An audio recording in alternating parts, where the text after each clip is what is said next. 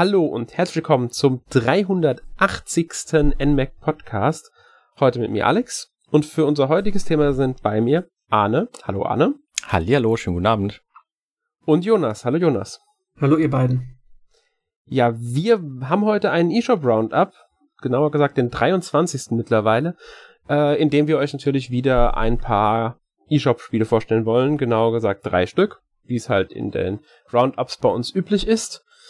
Und ja, wir halten uns damit auch gerade gar nicht lange auf und fangen direkt mit dem ersten Spiel an. Das heißt Haven. Jonas, du hast es fürs NMAC getestet. Exakt, das ist das neue Spiel von The Game Bakers, die man, denke ich, hauptsächlich für das Spiel Fury kennt. Das gibt es auch für die Nintendo Switch und ist aber ein ganz anderes Spiel. Denn Haven ist, würde ich mal behaupten, ein relativ innovativer Genre-Mix ähm, der ein bisschen Abenteuer mit Science Fiction, mit Rollenspielelementen und vielleicht sogar auch Dating-Sim-Elementen mischt. Und das Ganze spielt in einer ja, fiktiven, autoritären Zukunft, in der sozusagen die Lebenspartnerschaften von einem System vorgegeben werden. Und wir spielen die Figuren Kay und Yu, das ist ein junges Paar, die sich mit einem Raumschiff abgesetzt haben und jetzt auf einem Planeten namens Source gestrandet sind und sozusagen vor dem System fliehen, weil sie selbst sich ineinander verliebt haben, aber eigentlich gar nicht füreinander vorgesehen waren. Und in dem Spiel hat man sozusagen sein Raumschiff, das ist die Basis, und man geht dann immer auf Erkundung auf den einzelnen Inselfragmenten und sucht grundlegende Ressourcen wie Nahrung. Man fliegt dann über die Insel und sammelt fiktive Früchte ein und irgendwelche Nüsse, die man dann auch in seinem Raumschiff äh, craftet, sozusagen zu Nahrungsmitteln. Das äh, ist ziemlich äh, rudimentär und man fliegt dann auch über die Insel und fängt sozusagen so Rost auf, wie so eine Art Staubsauger. Das ist auch so eine Ressource, die man braucht, um das äh, Raumschiff zu reparieren. Und das alles ist ganz okay. Aber das Besondere des Spiels ist sozusagen die Beziehung der zwei Figuren, die auch im Mittelpunkt steht. Und ich finde, das ist eine ganz schöne Darstellung einer Liebesbeziehung in einem Videospiel, die man so jetzt nicht so oft sieht. Sie ist ganz sympathisch, hat aber auch viele kleine Details und vor allem, wenn man die Figuren dann eben im Raumschiff irgendwelche Szenen äh, zuschauen kann, also die kochen dann mal und es gibt kleine Neckereien und auch ernste Momente, da merkt man, dass da sehr viel Zeit und auch Qualität in die Dialoge und in die Sprecherrollen geflossen ist. Das fand ich alles sehr, sehr schön. Ansonsten hat es auch kleinere Kampfmechaniken. Man kämpft dann ein bisschen rundenbasiert gegen so simple Gegner. Man steuert dann diese beiden Figuren mit dem linken, mit jeder Hälfte des Controllers eine Figur und muss dann timingbasiert bestimmte Aktionen abfeuern. Es gibt eigentlich nur zwei Angriffsarten und es ist recht einfach. Aber auch weil ich das so noch nicht gesehen habe, hat es über die paar Stunden hinweg gut getragen. Es war jetzt auch nicht zu so schwer, also das Spiel soll jetzt nicht wirklich fordern. Wenn man verliert, ähm, fängt man halt beim Raumschiff, glaube ich, wieder an und kann dann wieder los. Ja. Ich denke, Ganz Alex hat's auch sehr gut gefallen. Mhm. Du hast es ja auch gespielt. Ja. Ich habe es für The Lost Dungeon getestet ähm, und ich kann dir eigentlich nur zustimmen, es ist ein sehr schönes Spiel. Ich mochte halt gerade die Geschichte, diese Science-Fiction-Geschichte, die auch über die Romanze hinausgeht, sollte man vielleicht dazu sagen. Natürlich setzt sich dann auch mit dem ähm, System auseinander, beziehungsweise das System, in dem sie aufgewachsen sind, wird thematisiert. Die ähm, Art dieser Unterdrückung, sage ich mal, wird da natürlich sehr hervorgehoben. Das Ganze entwickelt sich natürlich immer weiter in der Geschichte und ähm, die fand ich auch sehr interessant, diese Geschichte. Das große, ähm, der große Faktor ist natürlich diese, diese Beziehung zwischen Yu und Kay. Ähm, und ich finde, die sind unglaublich gut geschrieben, die beiden Charaktere. Und es ergibt schon so eine Dynamik zwischen denen, wie ich sie selten bei ähm, Charakteren gesehen habe. Und man darf auch nicht vergessen, sie sind die einzigen Charaktere, die man in dem Spiel, ähm, also die, die, die miteinander wirklich interagieren, gerade, ähm, ja, sie sind halt alleine auf diesem Planeten. So meine ich das jetzt. Sie haben da nicht irgendwie noch XY oder NPC oder sowas. Höchstens ein paar Tiere, mit denen sie noch anfangen zu interagieren irgendwann.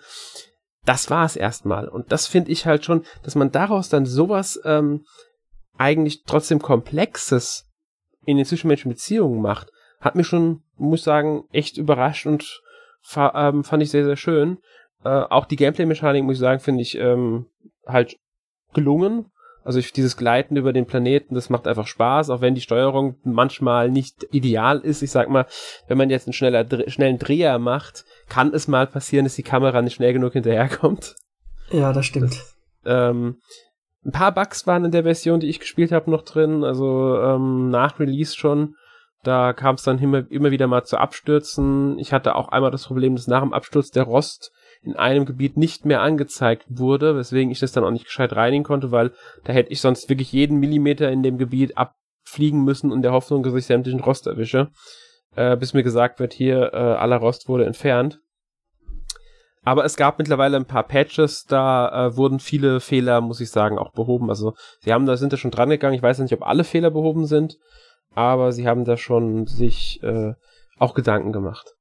Ähm, in manchen Dialogen darf man sogar verschiedene Antworten wählen. Die haben jetzt nicht, zwar nicht direkten Einfluss auf die Geschichte oder die Beziehung der beiden Charaktere, aber sie, der Dialog verläuft minimal anders dadurch.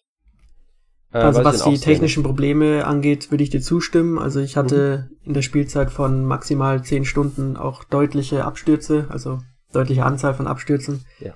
Und die Switch-Version war damals noch technisch ziemlich wackelig auf den Beinen. Also es gab viele unterschiedliche Bugs, wie du es schon erzählt hast, dass man einfach irgendwie nicht mehr weiterkommt und dann halt neu laden muss.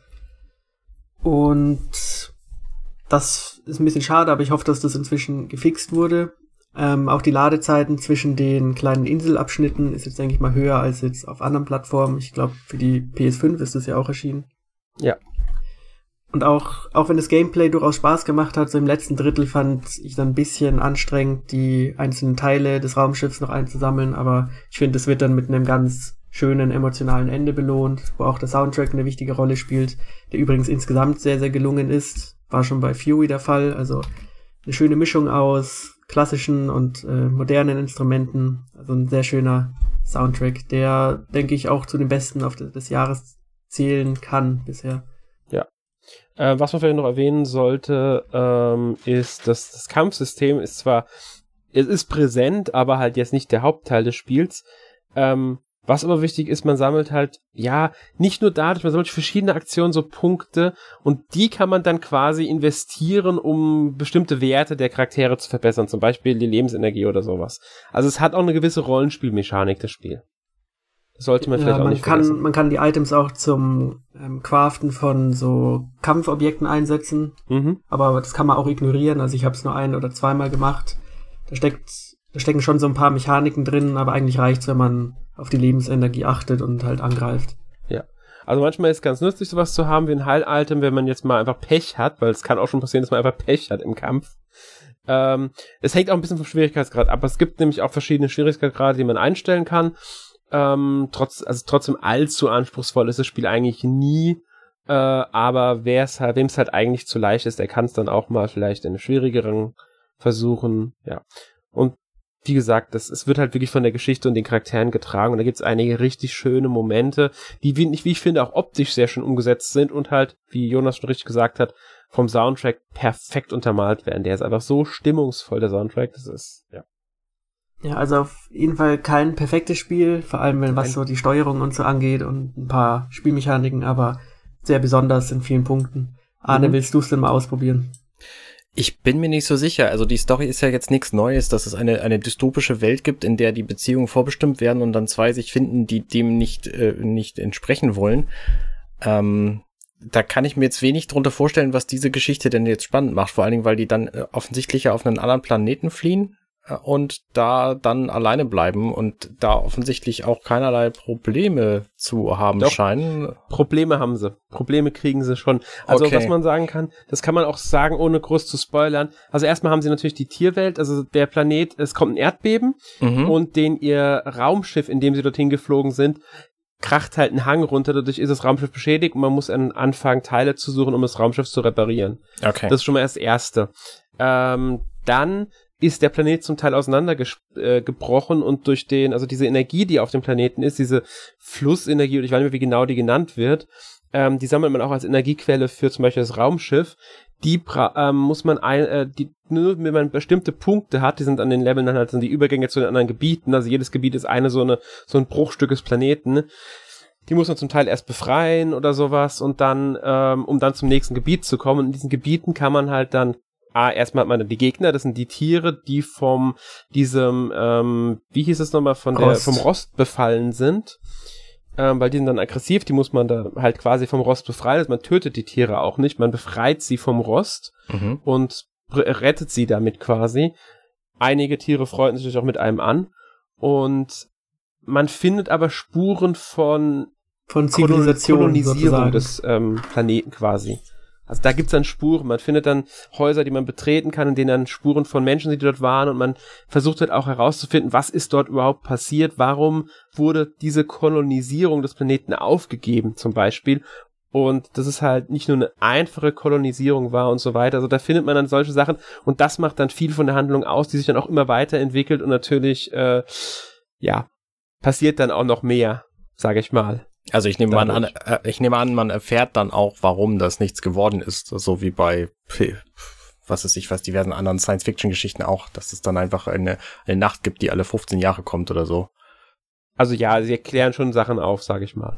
Ich will nicht zu viel spoilern, deswegen ja, klar, ja. Ja. bin ich da ein bisschen vorsichtig, mich da jetzt auszudrücken, aber okay. es kriegt, es gibt ein schönes, wie Jonas schon gesagt hat, es gibt ein sehr schönes emotionales Ende dann und ähm, ja.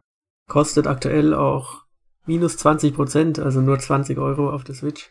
Ja, aber das gilt nur heute noch ähm, am Aufnahmetag. Also wenn der Podcast veröffentlicht ist, gilt so, das ja, Angebot leider egal. nicht mehr. Aber auch 25 Euro sind, finde ich, noch so halbwegs in Ordnung. Ja, und wenn nicht, dann wartet man halt wirklich bis zum nächsten Angebot. Ähm, weil für 20 Euro ist es definitiv einen Blick wert. Äh, es gibt, glaube ich, aber auch eine Demo von dem Spiel, wenn mich nicht komplett täusche. Ich bin mir jetzt nicht 100% sicher. Ja, eine Demo Gab's hilft auf jeden Demo? Fall. Ja, ich meine nämlich auch, es gibt eine Demo von dem Spiel und da kann man ja auch mal reinschauen, in de, so einen Blick reinwerfen in das Spiel. Ja. Gut. Ähm, dann würde ich sagen, kommen wir direkt zum nächsten Spiel. Und das heißt Retromania Wrestling. Arne, dafür gebe ich an dich ab, weil das hast du gespielt. Richtig, da habe ich mich tatsächlich schon seit, ich glaube, anderthalb Jahren drauf gefreut, weil so lange ist schon bekannt, dass es gemacht wird. Und es hätte auch tatsächlich früher rauskommen sollen. Es ist am 30. März 2021 erschienen auf der Switch und hätte, glaube ich, am 24. Februar schon erscheinen sollen. Und der Entwickler hat sich aber offensichtlich total geirrt, wie lange Nintendo braucht, um Dinge zuzulassen. Das war nicht nur bei Nintendo, war bei allen Konsolenversionen das Problem. Also der, der hat es auf den äh, mehreren Systemen deswegen verschieben müssen, weil diese Lizenzierungsfreigabeverfahren ah. äh, sich verzögert haben und dann kam es halt auf den Konsolen, sagen wir so schnell wie möglich und an verschiedenen Tagen, weil halt einfach da der Rhythmus bei jemals Konsolenhersteller XY einfach anders gelaufen ist und so weiter und so fort. Ja, genau. Ich glaube, es war auch ein Unterschied, ob, also ich glaube, es war auch eine, eine, ein europäisches Problem, aber da bin ich mir auch nicht mehr ganz sicher. Jedenfalls gibt es das Spiel jetzt auf Problem. allem, wenn ich mich nicht täusche, sogar auf der PS4, wo es, glaube ich, am längsten gedauert hat. Ich glaube auch, es müsste es auf allen Systemen geben. Jedenfalls ist es von Retrosoft Studios, die haben sonst auch nichts gemacht, aber ähm, es ist eine offizielle Fortsetzung von einem bekannten Wrestling-Spiel, nämlich WrestleFest. WWF WrestleFest hieß das, als es 91 auf den Markt kam. Ein Arcade-Spiel. Und das haben in den USA offensichtlich extrem viele Leute gespielt. Arcade gab es ja quasi in Europa und Deutschland nicht, weil da Jugendschutz und so. Ähm, dennoch war, hatte dieses, äh, dieses Spiel sehr viele Fans. Damals war das die offizielle WWF-Lizenz. Diesmal hat es zwar auch Lizenzen, aber keine große dabei. Also die ganzen großen ähm, großen Publikationen von Wrestling, äh, WWE und AEW und wie sie alle heißen, sind halt nicht dabei. Es gibt aber so einzelne Wrestler, zum Beispiel John Hannigan, den die meisten als John Morrison kennen, oder eben als äh, Johnny Mundo bei Lucha Underground oder als ähm, Johnny Nitro oder eben in diesem Spiel heißt er Johnny Retro. Der ist auch die Hauptfigur. Und ähm, mit dem können wir einen der vier Modi durchspielen, nämlich den Story-Modus. Der ist tatsächlich auch ganz nett gemacht. Da gibt's verschiedene Möglichkeiten abzubiegen und sich anders zu entscheiden, was Allianzen angeht. Ähm, man fängt halt an bei der ähm, in, in dem Studio von in dem in der Ausbildungsstudio von Big Stevie S, Stevie Richards der auch ein bekannter Wrestler ist, wenn man sich in der Szene auskennt. Also im Grunde sind es alles bekannte Wrestler, die da drin sind. Es ist niemand Erfundenes dabei, sondern die gibt's alle tatsächlich. Ähm, es sind aber halt aus, aus Indie-Ligen irgendwelche Wrestler, Colt Cabana zum Beispiel und Animal und Hawk, die Road Warriors, ähm, die waren im Originalspiel WrestleFest auch schon die Hauptbösewichter, also die, die Endgegner. Und hier kann man sie halt spielen. Ähm, und der, wie gesagt, der eine Modus ist eben der Story-Modus, der aber nicht alle Spieler, also nicht alle Figuren vorstellt. Es gibt 16 Wrestler in diesem Spiel und nicht alle tauchen in diesem Story-Modus auf. Dafür gibt's dann aber noch einen anderen Modus, nämlich den 10 Pounds of Gold-Modus, wo man quasi gegen Nick Aldis spielt, ähm, final, um den seinen Titel abzunehmen. Und ähm, da muss man halt auf dem Weg auch die anderen Wrestler alle besiegen. Das heißt, nicht sehr viele von den Wrestlern, die in dem Spiel drin sind, kriegen eine eigene Hintergrundgeschichte spendiert, die man erfährt im Spiel. Es gibt sie halt alle und man kann mit denen, also man kann die alle ergoogeln und sich dann schlau machen, wo die herkommen und was sie eigentlich sonst so gemacht haben, aber das erfährt man im Spiel nicht. Das macht aber eigentlich nichts, weil das Spiel ist ja nicht irgendwie Geschichte des Wrestling, sondern es geht um das Spiel selber. Also man prügelt sich und da gibt's verschiedene Modi, wie man das macht. Entweder man prügelt sich eins zu eins oder 2 zu 2, 3 zu 3, 4 zu 4. Oder es gibt auch Matches mit drei Leuten oder mit vier Leuten, die gegeneinander kämpfen. Und es gibt natürlich den Royal Rumble, der heißt natürlich hier nicht Royal Rumble, weil das ein Lizenzprodukt der WWE ist, sondern Retro Rumble. Und da tauchen dann nach und nach alle Wrestler im Spiel auf. Und äh, man muss halt alle besiegen, wenn man den schaffen will. Und dieses Spiel selber spielt sich quasi wie sämtliche Spiele über Knöpfe. Und es gibt drei verschiedene Stärkeangriffe. Der erste steht direkt von Anfang an zur Verfügung. Und wenn man den benutzt, dann füllt sich halt eine Leiste. Wenn man die alle benutzt, füllt sich eine Leiste. Diese Leiste hat drei Abschnitte. Der erste ist halt quasi frei. Und wenn man den zweiten Abschnitt erreicht hat, dann kann man auch die mittleren Angriffe machen, ohne dass man sofort geblockt wird vom Gegner. Und beim dritten dann eben auch die, die harten Angriffe. Und wenn die Leiste dann leuchtet, dann kann man seinen Finisher machen wobei das Spiel einem nicht verrät, wie der denn aussieht und wie man den erreichen könnte. Da muss man einfach sehr viel raten. Das ist in der Tat aber auch nicht so furchtbar schwer, weil dieser Finisher nämlich einfach einen der Moves ersetzt, die man normalerweise machen würde. Also bei Johnny Retro beispielsweise, da wirft man seinen Gegner nach einem Griff, nach, nach einem Griffduell ähm, Grapple wirft man den quasi in die Ringecke und dann geht man hin und drückt äh, einfach den Hard-Angriff. Und dann macht Johnny Retro seinen, ähm, seinen Finisher, der heißt, jetzt fällt mir der Name gerade nicht ein, Starship Pain. Und ähm, er hätte sonst aber einfach einen anderen Finisher vom Ringpost ausgemacht, also einen anderen Move vom Ringpost aus. Also von daher ist es auch kein großer Verlust, der macht dann halt ein bisschen mehr Schaden. Insgesamt ist das Spiel relativ leicht, wenn man es einmal raus hat und auf leicht spielt. Ansonsten ist es schwer, weil es schwierige Momente gibt. Zum Beispiel, wenn man an einem anderen Wrestler nah dran steht, dann ähm, geht man halt in den Griffmodus über. Und in dem Griffmodus passiert einen kurzen Moment lang nichts. Dann stellen beide Wrestler ihre Füße auf den Fußboden und ab dem Moment muss man dann schneller drücken als das Gegenüber. Und wenn man vorher drückt, dann hat man schon verloren. Und normalerweise ist das in so Kampfspielen ja der Fall, dass man so ein bisschen Button-Mashing betreibt und deswegen schnell, schnell, schnell drückt und gar nicht mitkriegt, dass die jetzt in den Grapple-Modus gehen und dann natürlich seinen Einsatz versaut. Und das ist ein bisschen ärgerlich. Äh, da muss man also schon sehr gezielt wissen, was wann passiert. Ich habe bislang nicht rausgefunden, wann dieser Griffmodus gestartet wird und wann nicht, weil manchmal haut er einfach zu und manchmal eben nicht. Ne? Dann startet halt dieser Griffmodus. Auf der niedrigsten Schwierigkeitsstufe ist es aber trotzdem schaffbar. So viel sei vorweg gesagt, also es ist kein, kein großes Hindernis.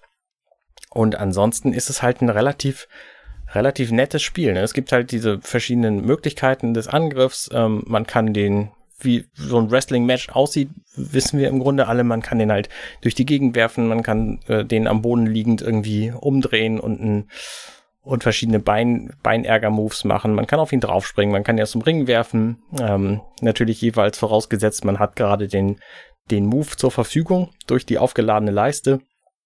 Und da unterscheiden sich auch die 16 Wrestler tatsächlich alle voneinander. Ähm, es gibt neben den beiden Story-Modus, wie gesagt, noch den, das Retro-Rumble und den Versus-Modus, also einfach gegeneinander kämpfen. Ähm, da kann man sich diverse Modi aussuchen, was man denn gerne möchte, unter anderem eben auch Cage-Matches. Und die ähm, haben dann natürlich auch wieder Eigenheiten. Man kann auf den, auf den Käfig draufklettern und dann von da aus in den Ring springen und all solche Sachen. Also es steckt schon ziemlich viel drin und man merkt im Spiel an, dass es mit Liebe gemacht wurde. Ähm, es gibt leider keinen Online-Modus, es gibt keine Möglichkeit, Wrestler selber zu gestalten. Die haben keine ähm, Farbmöglichkeiten, es gibt keine weiblichen Wrestler, es gibt ähm, relativ viele Dinge noch nicht, eben nur 16 verschiedene, die meisten relativ unbekannt.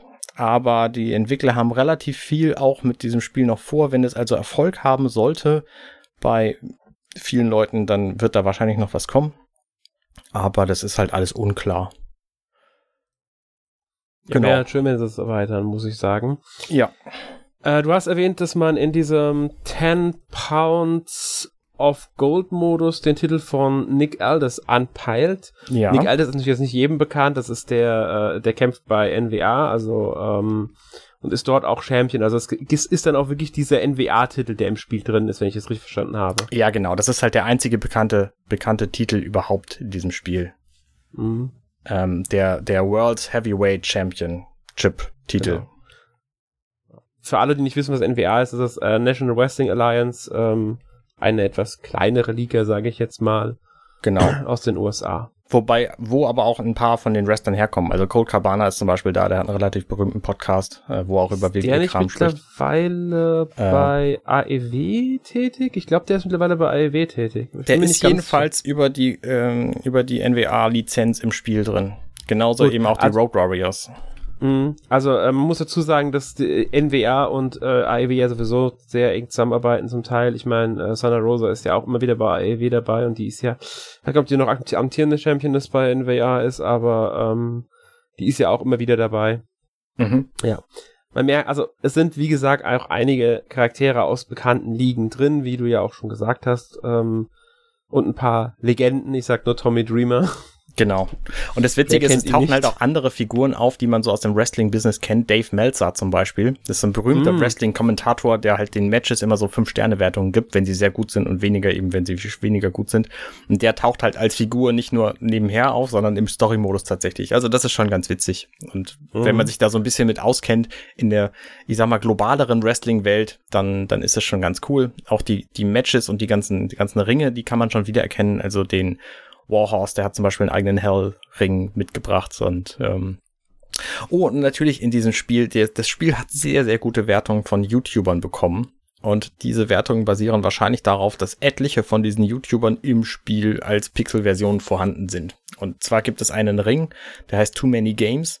Und da stehen halt ganz viele, also es ist im Grunde in so einer Arcade-Halle. Und da stehen wahnsinnig viele bekannte YouTuber drin rum. Und die finden das natürlich alle total großartig, dass sie da drin sind. Und der, ähm, und geben dem Spiel dann halt gute Wertung. Aber ehrlich gesagt, das Spiel ist auch ziemlich gut für so ein Wrestling-Spiel auf der Switch. Da haben wir schon erheblich schlechtere gesehen. Ja. Es ist halt ein Retro-Wrestling-Spiel, wie der Name ja schon sagt. Also man hat diese, ich würde sagen, Super Nintendo-Standard ist das schon noch. Ähm, ja, kommt so hin. Ja. waren die Spiele auf dem Super Nintendo halt damals. In der Richtung, in die Richtung geht's. Ähm, es ist jetzt nicht so wie die moderneren äh, WWE 2K Spiele zum Beispiel oder davor die von THQ, die dann halt schon andere Systeme haben, beziehungsweise auch grafisch nochmal in eine ganz andere Richtung gehen. Ähm, aber da hat ja sowieso in der letzten Zeit, sagen wir mal, etwas geschwächt. Das kann man so sagen. Ja. Ähm, wobei WWE 2K Battlegrounds, was ja letztes Jahr auch für die Switch ist, ist ja eigentlich ein ganz gutes Spiel. Das macht ja Spaß, das ist auch ein arcadigeres. Ähm, also da hat man auch eine Alternative, die, wenn man jetzt auf die großen Namen setzen möchte, außerdem hat es natürlich deutlich mehr Western im Spiel drin. Ja, ist richtig, genau. Aber trotzdem, ich finde diese, diese, ich finde das Retromania Wrestling klingt schön interessant, besonders auch, ich, ich gucke mir halt die Wrestler an und ich kenne da schon recht viele auf dem Bild. Ähm, und das finde ich dann wieder recht lustig, weil das halt sind so Leute wie dann äh, Brian Myers oder Matt Cardona, mhm. ähm, Nick Aldis natürlich, Colt Cabana, also wir haben sie ja schon erwähnt. Ähm, ist es auch, ist es Blue Mini der eine auf dem ja, Bild? Ja, ja, das ist Blue Mini, genau. Blue Mini, gell? Blue World Order ist halt auch komplett drin. Mhm, das finde ich super, weil das ist halt Kult eigentlich schon. Ja. Genau. Ja, also man merkt, wenn man sich mit Wrestling ein bisschen auskennt, so Wrestling-Fan ist, dann dürfte man in dem Spiel schon auch ein paar Sachen einfach entdecken können. Genau, und es ist halt, wie gesagt, es ist ein liebevolles Spiel. Also die haben halt nicht alle Lizenzen gekriegt und konnten deswegen nicht alles machen, was sie wollten und haben natürlich auch nicht wahnsinnig viel Geld gehabt. Aber sie haben schon schon äh, mit mit viel Hingabe das gemacht, was sie machen. Also auch die Wrestler selber und die Moves von denen, die sehen halt ziemlich cool aus für die für die wenigen Pixel und die wenigen Animationsschritte, ähm, Schritte, die sie benutzen. Mhm. Ja.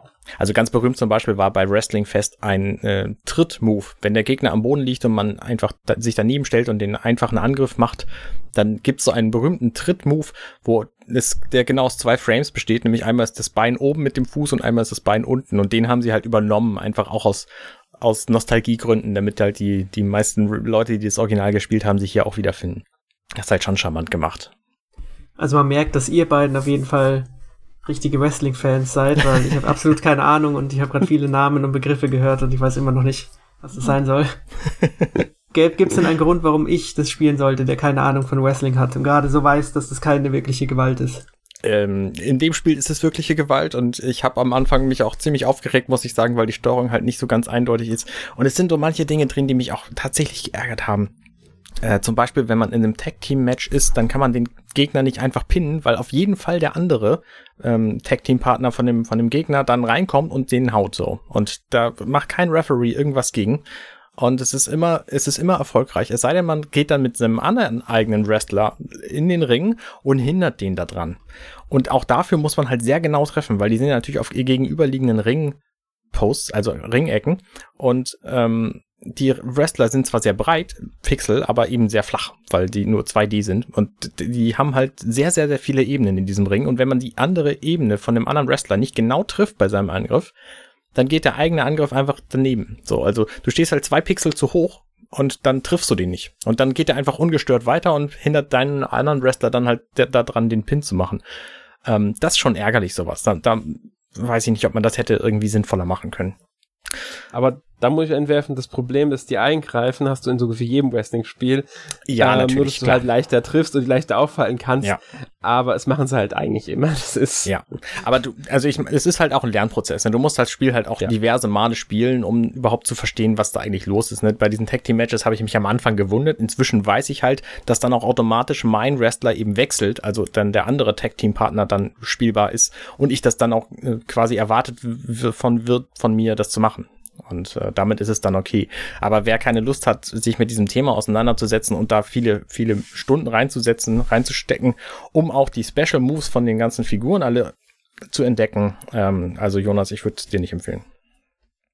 Okay. Ich denke, auch ohne die Verbindung dazu wird es eher Schwierig. Ähm, um noch kurz vorm Abschluss zu sagen, die PlayStation 4 Version scheint noch nicht erschienen zu sein. Die scheint sich noch in dem Prozess zu befinden, im Freigabeprozess. Okay, alles klar. Zumindest auf der Webseite steht momentan, dass es für Switch, Xbox One und Steam erhältlich ist und für PS4 und iArcade noch rauskommen soll. Genau, iArcade, die haben halt auch einen Arcade-Automaten rausgebracht, wo dieses Spiel drauf läuft. Das ist schon ziemlich cool. Und das finden genau. in, in, in den USA wahrscheinlich auch sehr viele Fans, die da bereit sind, ein paar hundert Dollar für auszugeben.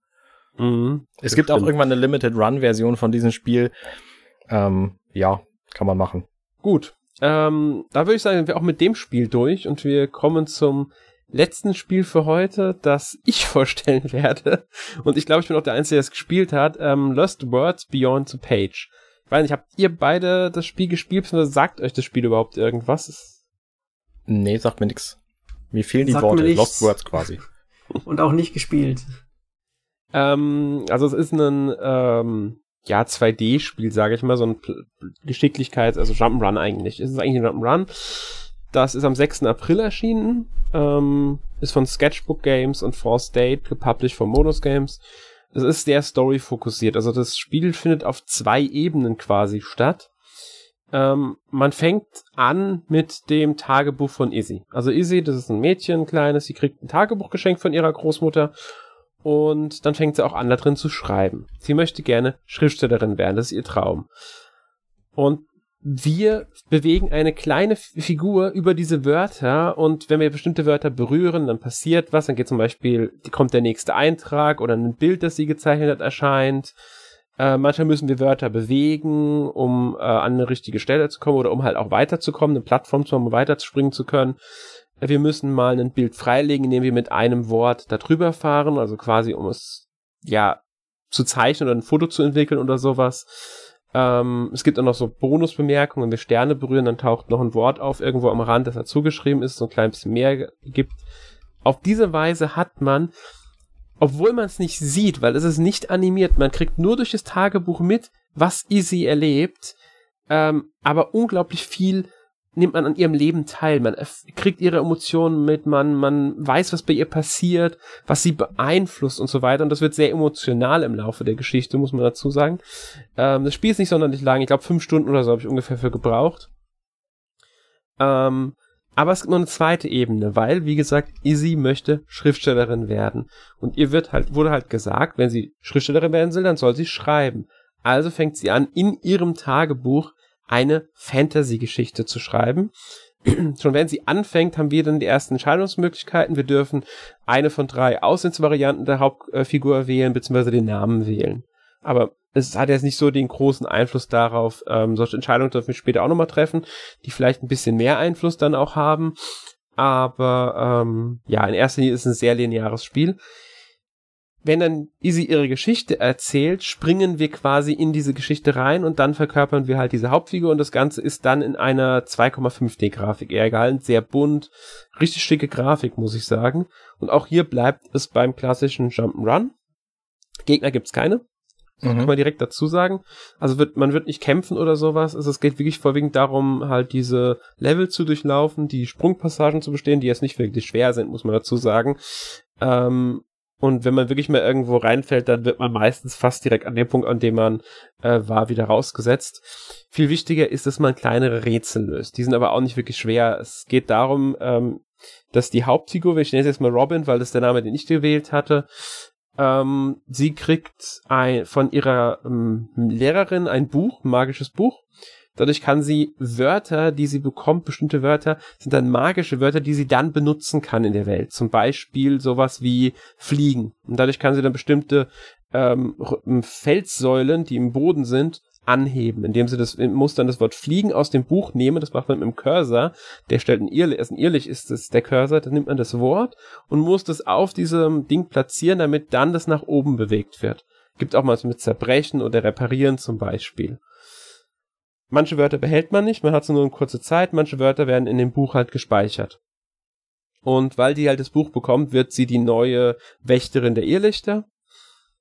Wenig überraschend geht das natürlich schief und also passiert sehr schnell was, ein Drache greift an, die Irrlichter verschwunden und mit Izzy macht man, also Izzy schreibt ja die Geschichte mit Robin, macht mit auf den Weg, das Ganze zu verfolgen. Parallel erzählt halt Izzy auch immer wieder aus dem Off etwas. Die erzählt die Geschichte, so wie sie es halt aufschreibt und äh, kommentiert dann auch mal. Und es gibt sogar Szenen, in denen sie dann mal sagt, nee, so doch nicht und ändert dann noch mal was. Was ich sehr witzig fand. Mhm.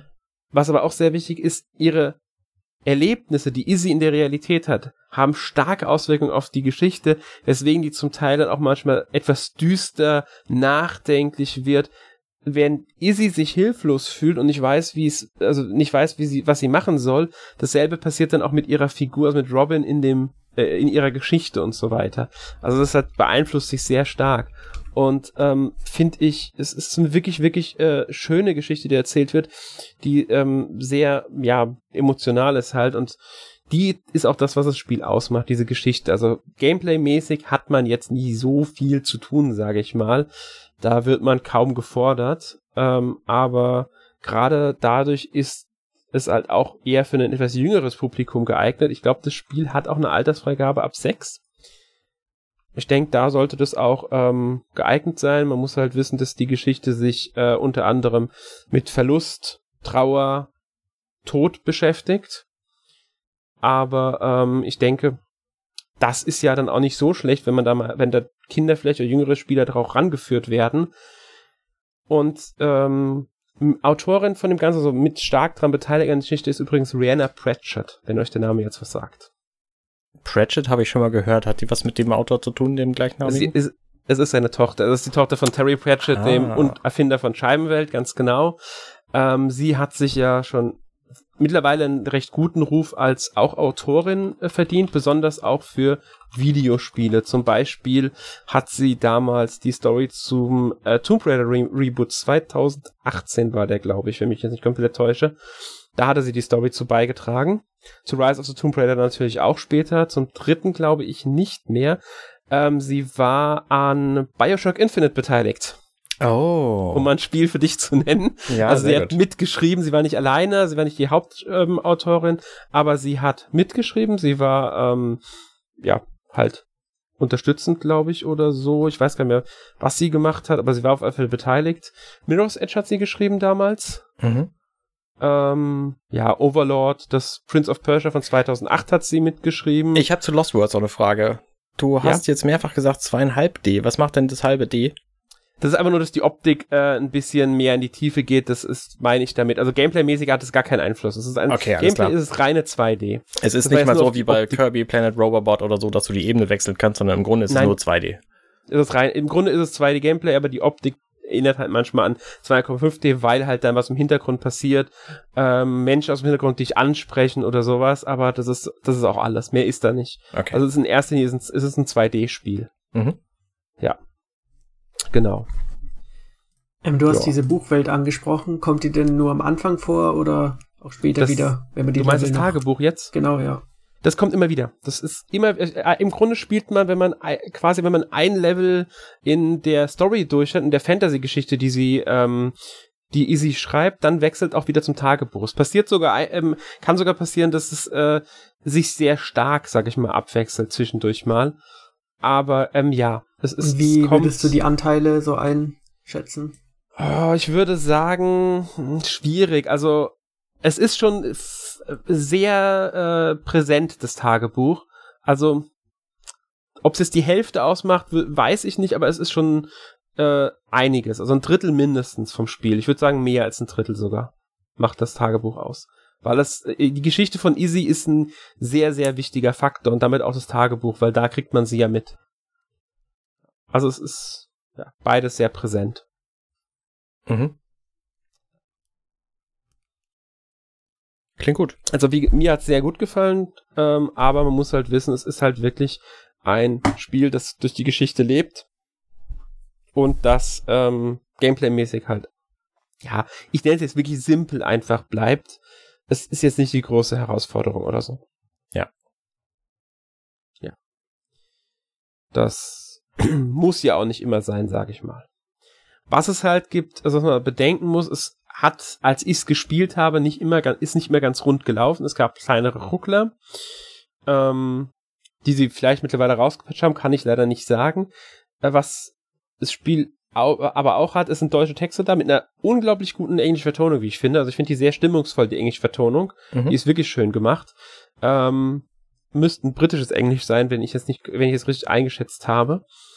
Und die deutschen Texte haben aber leider kleine Fehler. Die gehen dann manchmal so weit, dass äh, ein deutscher Satz, den wir selbst zusammen, also im Tagebuch kann es auch vorkommen, dass wir mehrere Wörter haben und die müssen wir dann an die richtigen Stellen in einem Lückensatz setzen. Das Problem dabei ist, dass die Sätze manchmal so dicht am Englischen übersetzt wurden, dass sie im Deutschen eigentlich gar keinen Sinn mehr machen grammatikalisch. Man versteht zwar, was gemeint ist, aber man muss sich dann erstmal zusammenreimen, okay, wo könnte jetzt welches Wort hinkommen, weil es kommt dann nicht dahin, wo es im Deutschen eigentlich hinkommen müsste, sondern es kommt an eine andere Stelle, wodurch die Sätze dann manchmal etwas seltsam klingen können.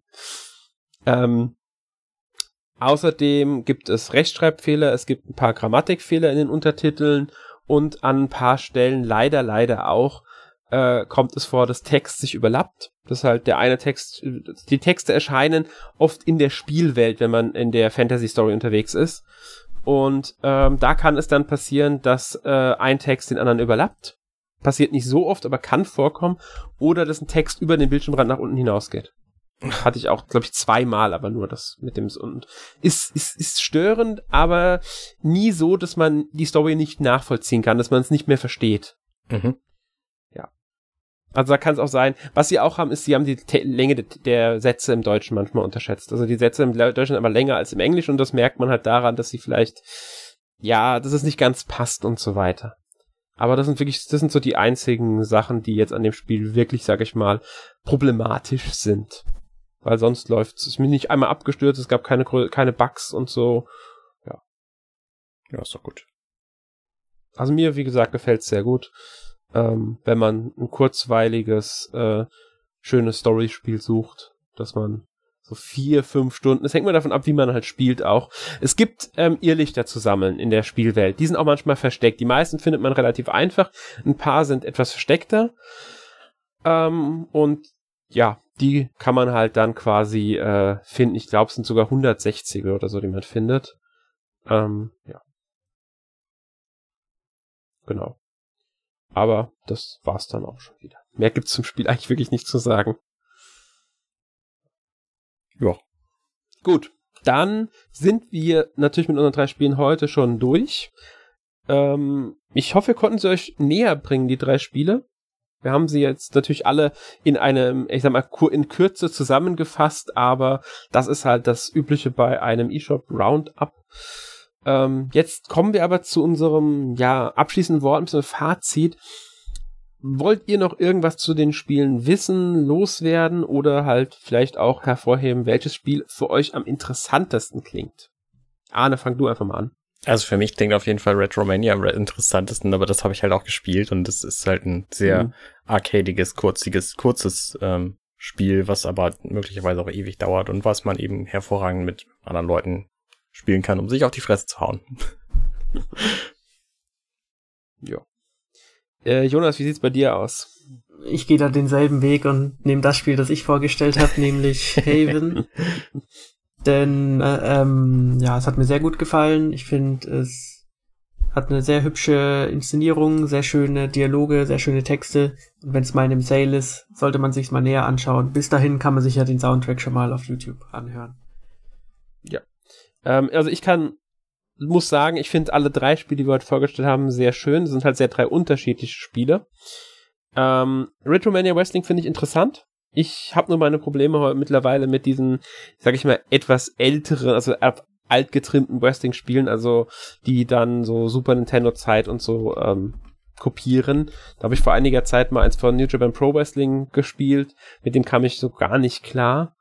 Ähm, deswegen bin ich bei dem Spiel auch noch ein bisschen skeptisch und würde eher auf ein Angebot warten. Ähm, Haven habe ich ja schon gespielt, kann ich sagen, ist ein wirklich tolles Spiel. Genau dasselbe kann ich über Lost Words sagen.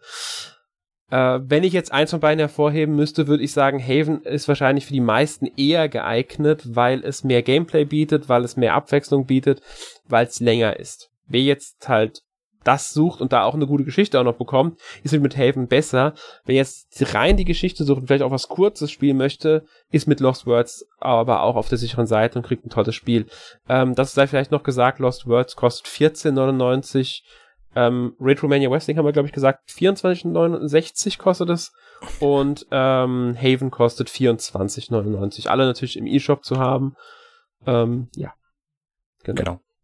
Gut. Ja, damit sind wir mit dem heutigen Thema durch und kommen zu unserer obligatorischen Abschlusskategorie letzte Woche gespielt. Arne, was hast du denn letzte Woche gespielt? Ich habe ähm, zwei Sachen gespielt, ein bisschen gespielt, die schon lange rumlagen, nämlich Sayonara Wild Hearts habe ich weitergespielt. Das habe ich irgendwann auf iOS schon mal durchgespielt, weil da gab es irgendwie Apple Arcade und da war das exklusiv, exklusiv und dann gab es einen kostenlosen Monat, habe ich das mal durchgespielt, aber es ist halt schon eine Weile her und ich wollte es einfach nochmal wieder spielen und deswegen habe ich mir das für die Switch irgendwann gekauft und habe da ein bisschen weitergespielt. Es ist halt, ein, im Grunde ist es ein spielbares Musikalbum, wo man zwischendurch immer das Gameplay wechselt. Das kann man mal machen. Ähm, und ich habe gespielt Hyrule Warrior, Hyrule Warriors Zeit der Verheerung. Das ist nicht der beste Titel für deutschsprachige Leute. Ähm, das macht aber auch Spaß und da, da habe ich so ein bisschen Gegner verprügelt. Ich bin gerade in die Wüste gegangen und habe irgendwie ganz viele als Gerudo verkleidete ähm, Leute vom Kiga, Yiga-Clan, wie heißen die? Ähm, Yiga. Yiga heißen die, genau. Ähm, gehauen und ähm, habe da zum ersten Mal Rivali benutzt. Der spielt sich sehr cool, weil der so einfach fliegen kann und so schnell ist. Das gefällt mir sehr gut. Und ich habe viel zu viel Zeit gesteckt in Hearthstone, äh, weil ich weiß gar nicht mehr, wie ich dazu kam. Jedenfalls ähm, gibt es da ja diese Matches der Woche, wo man mit quasi nicht mit eigenen Karten spielt, sondern immer irgendwas irgendwas vorgeworfen kriegt und da dann seine Gegner randommäßig mit mit bekriegt und das macht mir sehr viel Spaß und äh, deswegen habe ich da viel zu viel Zeit reingesteckt. Ja, klingt auch nach einer schönen Mischung, sehr abwechslungsreich. ähm, Sayonara Wild Hearts habe ich natürlich mal Gameplay von gesehen. Das hat, glaube ich, Simon von Rocket Beans mal gespielt gehabt. Da habe ich es mir mal angeguckt gehabt. Ähm, ist interessant, muss ich sagen. Es ist mal was anderes. Für mich wäre es jetzt nichts, aber ähm, es sieht schon sehr nett aus eigentlich. Mhm. Ja. Und es hat natürlich einen sehr, äh, ja, eigentlich recht coolen Soundtrack. Also das ist natürlich darauf basiert, Klar. das Spiel ja auch eigentlich. Ja, genau. Das, es geht ja im Grunde darum.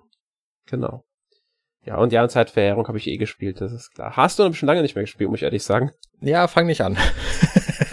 also da habe ich mich vor einiger Zeit schon abgekapselt. Ja, hatte ich ja. auch. Gut, ja. Jonas, was hast du denn gespielt? Also ich habe eigentlich nur ein Spiel gespielt, nämlich Danganronpa 2 Goodbye Despair, also die Fortsetzung von Danganronpa, was ja so ein bisschen das anarchische Ace Attorney ist, also so eine Art Detektivspiel, sehr durchgeknallt, sehr verrückt, mit einem Fokus auf Geschichte und es gefällt mir wieder sehr, sehr gut, also die Handlung ist wieder extrem spannend, die Figuren alle total crazy und es ist wie eine gute TV-Serie, wo man immer weiterschauen will. Vielleicht auch ein Titel, der im einen anstehenden Podcast äh, Erwähnung finden wird. Auf was spielst ja, du das? ich denke auch. Auf, auf Vita gibt's das nur, oder? Das gibt's auf Vita und auf PS4. Eigentlich unerhört, dass es keine Switch-Version gibt. Ich glaube, es gibt's auch für Steam. Ja, okay. es gibt's auf Steam. Ähm, ich wollte gerade einwerfen, wenn ich warte bei den Danganronpa-Spielen echt nur auf die Switch-Version. Ich will diese Spiele unbedingt spielen. Ich habe die Anime-Serie komplett gesehen. Ich finde die so gut. Ich würde diese Spiele gerne spielen. Ähm, ja, sie sind der Wahnsinn. Und vor kurzem war irgendwie Jubiläum und jeder hat erwartet, dass was Relevantes angekündigt wird und dann war es wieder irgend so ein Handy-Quatsch oder so. Ja, weißt du, sollen es für die Switch bitte alle Teile für die Switch, dann kaufe ich die sofort und spiele sie endlich, weil ich habe momentan keine Lust, die auf dem PC zu spielen. Ich habe die, die Vita habe ich letztes Mal wieder rausgekramt gehabt und habe gemerkt, das ist einfach nicht mehr mein Ding, seit ich die Switch habe. Das Gerät ist mir zu klein, wenn ich ehrlich bin. Ähm, weil ich nun mal nicht unterwegs spiele. Für unterwegs wäre sie besser geeignet als die Switch. Äh, und ja, PS4, ich weiß nicht. Wäre natürlich eine Alternative, dann könnte ich auch auf der PS5 wahrscheinlich spielen. Ich weiß nicht, ob das kompatibel ist, aber müsste eigentlich, sind ja die meisten Spiele. Aber ich würde es echt auf der Switch bevorzugen. Deswegen, ich hoffe, sie bringen es auf die Switch, alle Teile, gerne auch in einem Set, alle zusammen. Zack, Vor, fertig. Diese Collection gibt's ja schon, die ist ja auf PS4 veröffentlicht worden, also es gibt keinen Grund, die nicht nochmal zu veröffentlichen. Ja, dann, dann wo bleibt's denn? Her damit. Ja. Nun gut, ich, nee, aber ich würde das, würd das wahrscheinlich auch einfach sofort kaufen und dann nicht spielen, genauso wie mit Ace Attorney, diese Dreier Collection. Das ist auch ja. gut. Hauptsache die kaufen. ist richtig gut. Ich habe es mir aber auch gekauft auf der Switch, ohne sie bisher zu spielen. Das liegt aber daran, dass ich Ace Attorney schon auf, de, eben, auf dem DS und äh, durchgespielt habe. Und ja. Ich habe halt den Fehler gemacht, ich habe den Film gesehen und dachte mir, ach, jetzt kennst du ja die Story, jetzt musst du wieder eine Weile warten, bis du das alles vergessen hast. ja, ich habe die Anime-Serie zum Teil auch gesehen. Die ist sogar, die ist sogar, glaube ich, noch näher dran, weil das sind ja dann, ich glaube, 24 Episoden oder so sind. Bin mir nicht ganz sicher. Aber die gibt's ja bisher eh nur auf japanischen Untertiteln. Also die ja. gibt's glaube ich noch gar nicht auf Deutsch die Serie. Ja. Aber gut, was habe ich gespielt? Kommt jetzt als nächstes. Ähm, ich habe P-Cross S6 gespielt. Oh, Gibt's wieder Donnerstag letzte Woche müsste das gewesen sein. Ähm, ist halt typisch P-Cross. Gibt's nicht viel zu sagen. Also wer P-Cross kennt, wer P-Cross mag, beziehungsweise Nonogrammrätsel mag, der wird auch mit dem Spiel wieder glücklich. Ähm, macht aber nichts anders als die anderen Teile. Ich glaube, seit S3 oder S4 haben sie nichts mehr verändert an der Reihe. Ähm, es gibt P-Cross, es gibt Mega P-Cross, es gibt Color P-Cross, es gibt Clip P-Cross. Also die üblichen Modi. Ähm, nichts Neues. Genau dieselbe Anzahl an Rätseln wie im Vorgänger. Und ja, das, das, deswegen, also, man könnte ihnen schon ein bisschen Faulheit vorwerfen, weil sie einfach nur neue Rätsel reinpacken und das Ganze nochmal raushauen. Ähm, und diesmal sogar noch kürzer. Ich glaube, zwischen dem äh, dritten und vierten lag noch ein Jahr, zwischen dem vierten und fünften lag nur noch sechs Monate und jetzt zwischen dem fünften und sechsten lagen nur noch fünf Monate. Hm. Also, ja, sie hauen die auch mittlerweile immer schneller raus. Ich hoffe mal, dass sich für die Zukunft doch mal Gedanken machen, ähm, da auch mal was Neues sich auszudenken, Modi-mäßig oder zumindest, äh, keine Ahnung, irgendwas wäre schon ganz nett. Ja, ja und dann habe ich noch gespielt ähm, Immortals Phoenix Rising, die verlorenen Götter, also den letzten DLC zu Immortals. Der ist äh, auch am Donnerstag, glaube ich, erschienen. Ich habe ihn gestern Nacht, also jetzt Aufnahme ist äh, Datum, ich glaube, heute Morgen, also eigentlich um 1.30 Uhr nachts war ich ungefähr fertig damit. Ähm, und hat mir wieder gefallen. Ist halt diesmal ein bisschen was ganz, also ist es schon ganz anders als das Originalspiel, weil man nicht mehr diese Third-Person-Perspektive hat, sondern man hat jetzt die isometrische Draufsicht, die man zum Beispiel auch aus Diablo kennt. Ähm, dadurch fühlt es sich ein bisschen mehr wie ein Hack and Slash an, weil auch die Action sich ganz anders anfühlt. Die ist wesentlich chaotischer. Ähm, aber ansonsten sind die Mechaniken aus dem Hauptspiel halt drin. Es gibt ein paar neue Fähigkeiten, die andere ersetzen. Man spielt eine neue Heldin. Es wird knüpft an die Geschichte vom Hauptspiel und dem ersten DLC an. Also deswegen sollte man auch Hauptspiel und äh, ersten DLC gespielt haben, bevor man jetzt den dritten DLC spielt. Der zweite war ja so ein bisschen ausgeklammert. Der erzählt ja eine komplett eigene Geschichte nochmal. Ähm, ja, wie der Titel schon sagt, die verlorenen Götter, es geht halt um einige Gottheiten der griechischen Mythologie, die ähm, im Hauptspiel nicht vorkamen. Unter anderem Poseidon und Hades. Aber die sieht man auch auf dem Cover vom, vom DLC schon alle drauf, die Götter, also. Und werden, glaube ich, auch direkt ganz am Anfang erwähnt oder so. Äh, ja, storymäßig ist es nett. Also äh, es ist schöne Story, jetzt nicht überragend, aber die motiviert, es macht Spaß.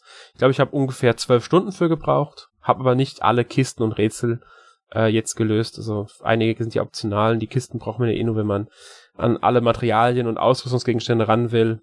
Ähm, aber ja, motiviert, macht Spaß. Ja. Genau. Ja, cool. Ja, so, so viel dazu. Ähm, ich warte tatsächlich bei dem Titel auf ein 20 Euro alles drin Spiel, weil bei Ubisoft, die verramschen ihre Spiele grundsätzlich irgendwann, deswegen lohnt es sich da im Grunde nicht vorher viel Geld für auszugeben. Ja, das Hauptspiel kriegst du jetzt schon für die äh, PlayStation für 30 Euro, glaube ich. Ja. Ähm, der Season Pass kostet auch ungefähr 30 oder 40 Euro, ich bin mir nicht ganz sicher. Also man kriegt es jetzt schon quasi für den Normalpreis eines äh, Vollpreisspieles mit allem drum und dran, wenn man es halt einzeln kauft. Äh, ich denke mal, Ende des Jahres wird es eine Game of the Year Edition geben, wenn halt äh, das Spiel ein Jahr alt ist. Also irgendwann so November, Dezember rechne ich damit. Äh, ich fände es ein bisschen schade, wenn es kein Erfolg war, dass es, weil eine Fortsetzung hätte das Spiel auf alle Fälle verdient, weil es mir, für mich war es letztes Jahr ein, eines der großen Überraschungsspiele und auch eins für mich der besten Spiele des letzten Jahres. Ähm, ich habe es wirklich, wirklich gerne gespielt und würde mich da echt über eine Fortsetzung freuen. Die muss nicht dieses Jahr kommen, also können sich ruhig ein bisschen Zeit lassen. Ähm, es muss auch nicht wieder mit Phoenix sein, also mit griechischer Mythologie. Die haben sie jetzt mit Hauptspiel und zwei DLCs gut ausgekostet. Ähm, chinesische Mythologie hatten diesem zweiten DLC, hat gezeigt, dass es auch mit anderen Mythologien gut funktionieren kann, das Spiel. Müssen sich nur bei der Story halt was gut ausdenken, dass es nicht wie jetzt im zweiten DLC der Hauptstory zu sehr ähnelt oder was für ein DLC in Ordnung war, aber für eine Fortsetzung halt nicht wäre. Ähm, aber es gibt genug interessante Möglichkeiten mit ähm, verschiedenen Mythologien, was ich, japanische, ähm, keltische, nordische, es gibt so viele verschiedene, indische äh, ist eine sehr interessante Mythologie, die nicht so viel, also so oft von sowas benutzt wird. Die chinesische kann man sich auch nochmal aufgreifen, die bietet ja auch viele Möglichkeiten. Also da gibt's etliche Möglichkeiten und da wäre fände ich es eigentlich schön, wenn sie da nochmal äh, anknüpfen würden und eine Fortsetzung entwickeln würden. Ja. Gut. So viel von meiner Seite. ja. Ähm, wenn jetzt sonst keiner mehr etwas zu sagen hat, würde ich zur Vorschau auf die nächste Woche kommen. Ich glaube, mir fällt nichts ein. Ach so, ich habe natürlich auch immer noch Borderlands gespielt. Mit Holger von der letzten Folge da spielen wir wöchentlich immer noch Borderlands. Ja, das, ähm, lohnt sich. Ihr doch Borderlands auch? ist cool, ja. Streamt ihr das? Mhm, wir streamen das auch. Ja, kannst ja mal sagen, wo ihr das streamt, falls jemand Interesse hat, euch beim Borderlands-Spielen zuzugucken. Ähm, ich heiße Codenager auf YouTube, das funktioniert auch. Bei Holger funktioniert das aus irgendeinem Grund auf Twitch nicht so gut. Aber okay. ja. Und wann streamt ihr? Montags von 19 Uhr bis 20.30 Uhr. Ja. Also wenn jemand Lust hat, könnt ihr euch, könnt ihr da ja mal reinschauen und äh, Holger und Arne beim ähm, Borderlands-Spielen zu schauen. Genau. Sehr gerne.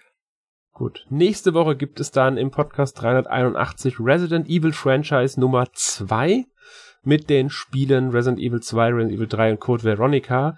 Jonas, du bist dabei. Ich bin auf jeden Fall dabei und sehr sicher dabei ist auch Michael vom Continuum Magazin. Vielleicht noch jemand drittes. Mal schauen. Genau. Ja. Wir wünschen euch dann noch einen schönen Abend. Ich hoffe, ihr hattet Spaß mit unserem Podcast. Bis zum nächsten Mal. Ciao. Ciao, Tschüss. ciao.